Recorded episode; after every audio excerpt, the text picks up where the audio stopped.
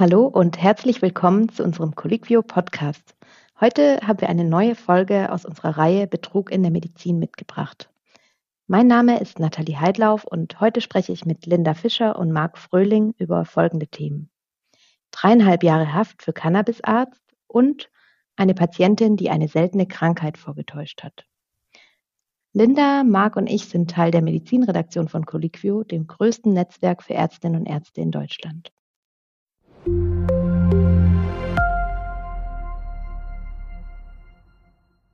Im ersten Teil sprechen wir heute über den Fall eines Münchner Arztes, der zu einer dreieinhalbjährigen Haftstrafe verurteilt wurde, weil er Cannabisprodukte verordnet hat.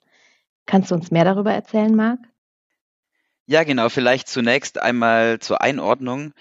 Ähm, Patientinnen und Patienten mit einer schwerwiegenden Erkrankung haben schon seit einer Gesetzesänderung Anfang 2017 unter bestimmten Voraussetzungen Anspruch auf Cannabis. Jeder Haus- und Facharzt darf also getrocknete Cannabisblüten und Extrakte verordnen und die Krankenkassen übernehmen in der Regel auch die Therapiekosten. Aber der Anspruch auf Cannabis besteht laut Gesetz eben nur dann, wenn eine allgemein anerkannte medizinische Leistung nicht zur Verfügung steht oder nach ärztlicher Einschätzung nicht angewendet werden kann, also zum Beispiel aufgrund der Nebenwirkungen. Und, das zitiere ich, wenn eine nicht ganz entfernt liegende Aussicht auf eine spürbare positive Einwirkung auf den Krankheitsverlauf oder auf schwerwiegende Symptome besteht. Soweit also zum Ablauf im Regelfall. Und was hat jetzt der verurteilte Münchner Arzt anders gemacht? Ja, das lief eigentlich ganz anders ab als vorgesehen. Und zwar hat sich unser Arzt in diesem Fall über rund ein Jahr hinweg ein nettes kleines Nebeneinkommen verschafft.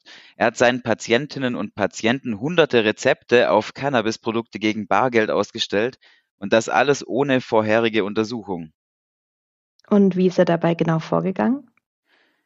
Auf die Idee ist der Arzt durch die oben beschriebene Gesetzesänderung aus dem Jahr 2017 gekommen. Er hat dann seinen Patientinnen und Patienten ohne Untersuchung Rezepte ausgestellt und dafür zwischen 60 und 150 Euro verlangt. Insgesamt waren es übrigens rund 43.000 Euro. Seine Praxis war dabei gar nicht für eine Untersuchung und Diagnosestellung ausgerüstet. Sein eigener Anwalt spricht sogar davon, dass sich in seinen Praxisräumen noch nicht einmal eine Liege befunden hätte. Und laut einem Bericht der Süddeutschen Zeitung nutzte der Arzt für seine Tätigkeiten stattdessen verschiedene Cafés und Restaurants im Münchner Raum, wo er seinen Patienten dann gegen Bezahlung die Privatrezepte überreicht hat. Laut dem Vorsitzenden Richter des Münchner Landgerichts hat er auch mal Rezepte vor den Augen der Patienten einfach zerrissen, wenn diese nicht bezahlen konnten. Und wie lautete dann das abschließende Urteil? Insgesamt wurde der Arzt vom Landgericht München I zu einer Freiheitsstrafe von dreieinhalb Jahren verurteilt, mit folgender Begründung: Er hat, laut den Richtern, unter dem Deckmantel seiner ärztlichen Zulassung Cannabisprodukte verordnet, obwohl er seine Patienten davor nicht einmal körperlich untersucht hat und die Verschreibung medizinisch gar nicht indiziert war. Aber es gab auch Punkte, die für den Arzt sprachen und zu seinen Gunsten gewertet wurden. Einmal soll er nämlich Reue für seine Taten gezeigt haben und außerdem hat er freiwillig auf seine Approbation verzichtet. Eine Revision des Angeklagten hat übrigens der erste Strafsenat des Bundesgerichtshofs als unbegründet verworfen und damit ist das Verfahren rechtskräftig abgeschlossen. Okay, vielen Dank.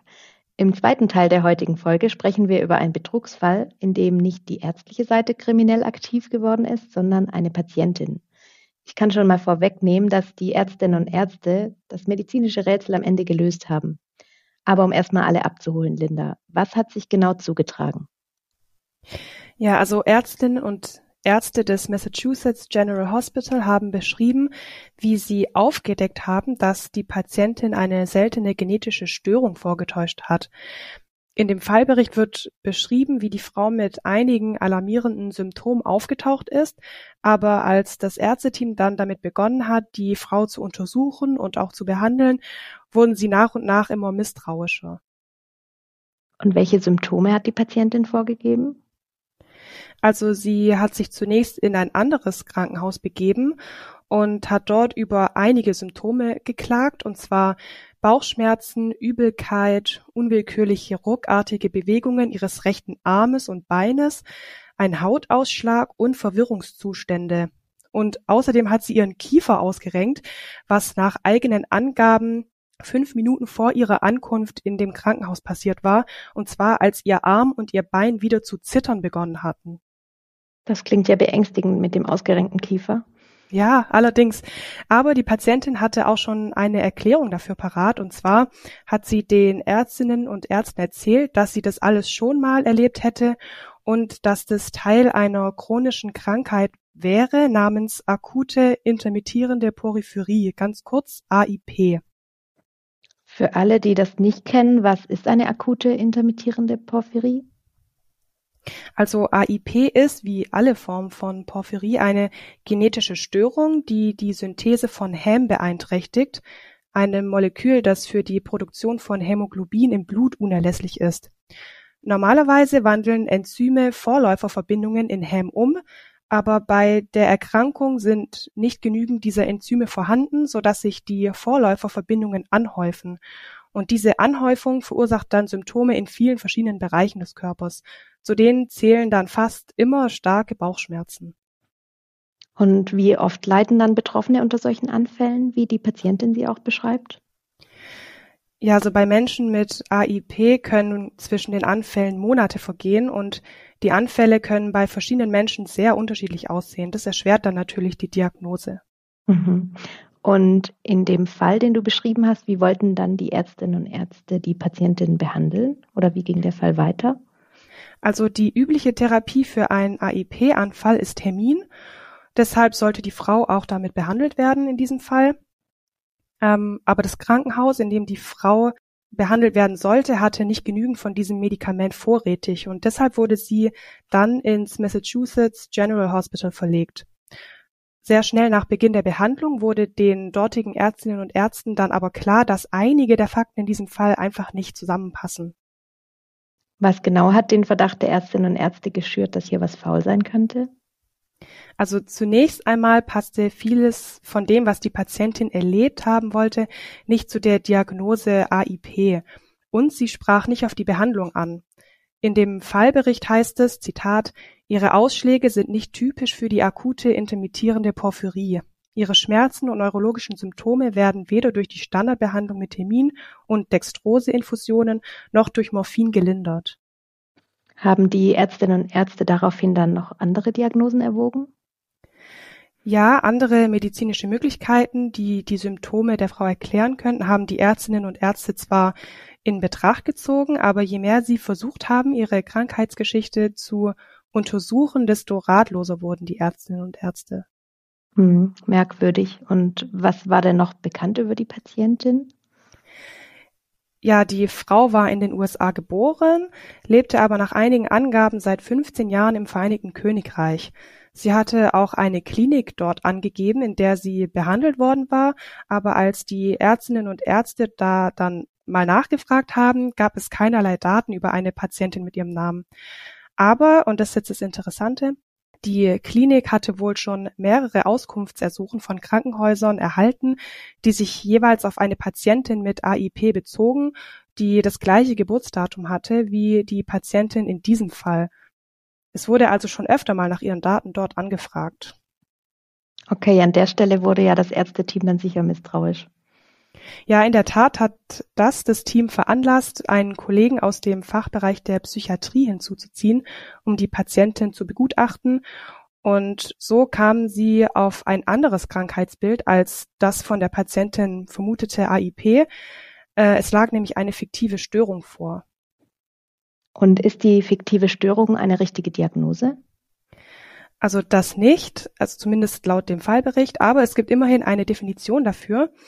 Äh, es handelt sich bei einer fiktiven Störung typischerweise um eine, Zitat, Übertreibung oder Erfindung von Symptomen, die Herbeiführung von Krankheiten durch Einnahme oder Injektion von Substanzen, die Fälschung von Studien und medizinischen Unterlagen oder die Verschlimmerung echter medizinischer Befunde durch absichtliche Nichteinhaltung der Behandlung.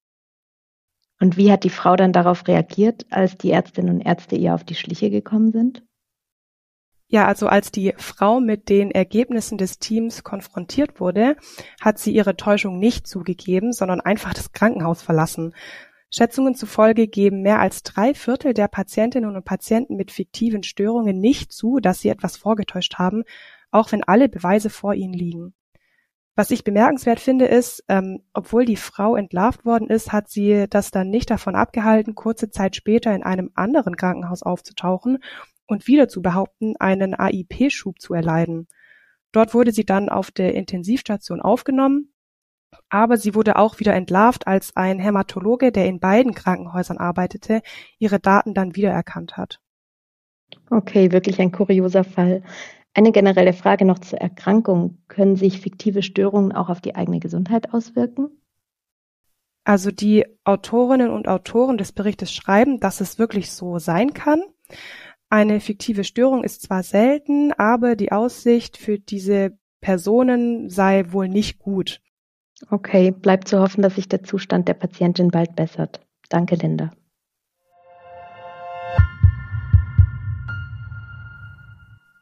Das war's wieder für diese Woche. Die Quellen zu den hier vorgestellten Themen finden Sie wie immer unter diesem Beitrag verlinkt. Wenn Sie die kommenden Folgen nicht verpassen wollen, abonnieren Sie uns gerne bei allen üblichen Podcast-Anbietern. Sie sind Arzt oder Ärztin und noch nicht bei Colliquio registriert? Dann melden Sie sich gerne kostenlos an und lernen Sie die größte deutschsprachige Ärzteplattform kennen. Dieser Podcast wird produziert von der Colliquio Medizin Redaktion. Aufgezeichnet wurde das Gespräch am 7. Juni 2023. Redaktion Marc Fröhling, Dr. Linda Fischer und Nathalie Heidlauf.